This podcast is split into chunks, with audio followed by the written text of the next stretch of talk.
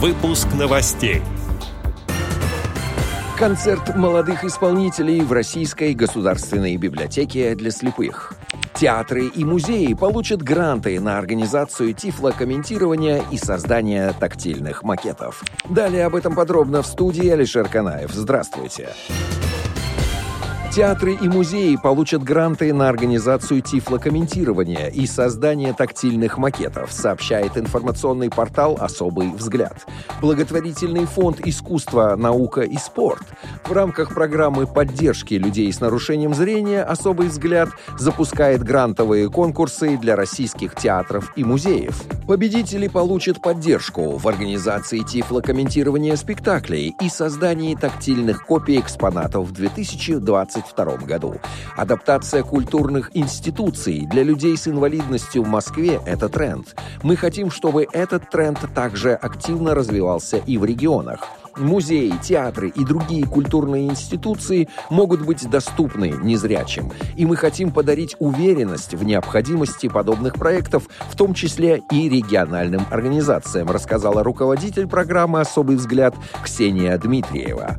Заявку на участие в конкурсе на организацию тифлокомментирования представителям театров необходимо включить описание спектаклей, смету на 2022 год, медиаплан по освещению проектов СМИ и другие документы, список которых представлен на портале «Особый взгляд». В конкурсе на создание тактильных копий музейных экспонатов могут принять участие музеи с постоянными экспозициями.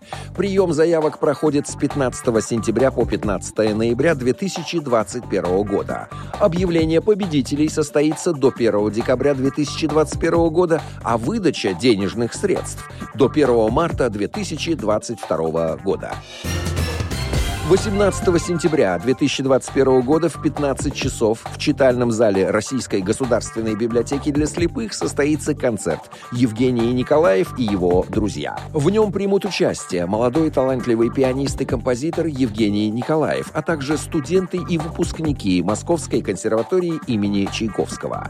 Прозвучат следующие произведения молодых музыкантов. «Послание Дебюсси» исполняет автор. Цикл из четырех пьес «Мимолетности» Регины Ирины Абзалимовой, Дмитрия Баженова «Похвала для виолончели соло» и Виктора Корсакова «Соната для флейты и фортепиано в трех частях. Посетить мероприятие можно по предварительной записи по телефонам, указанным на официальном сайте РГБС.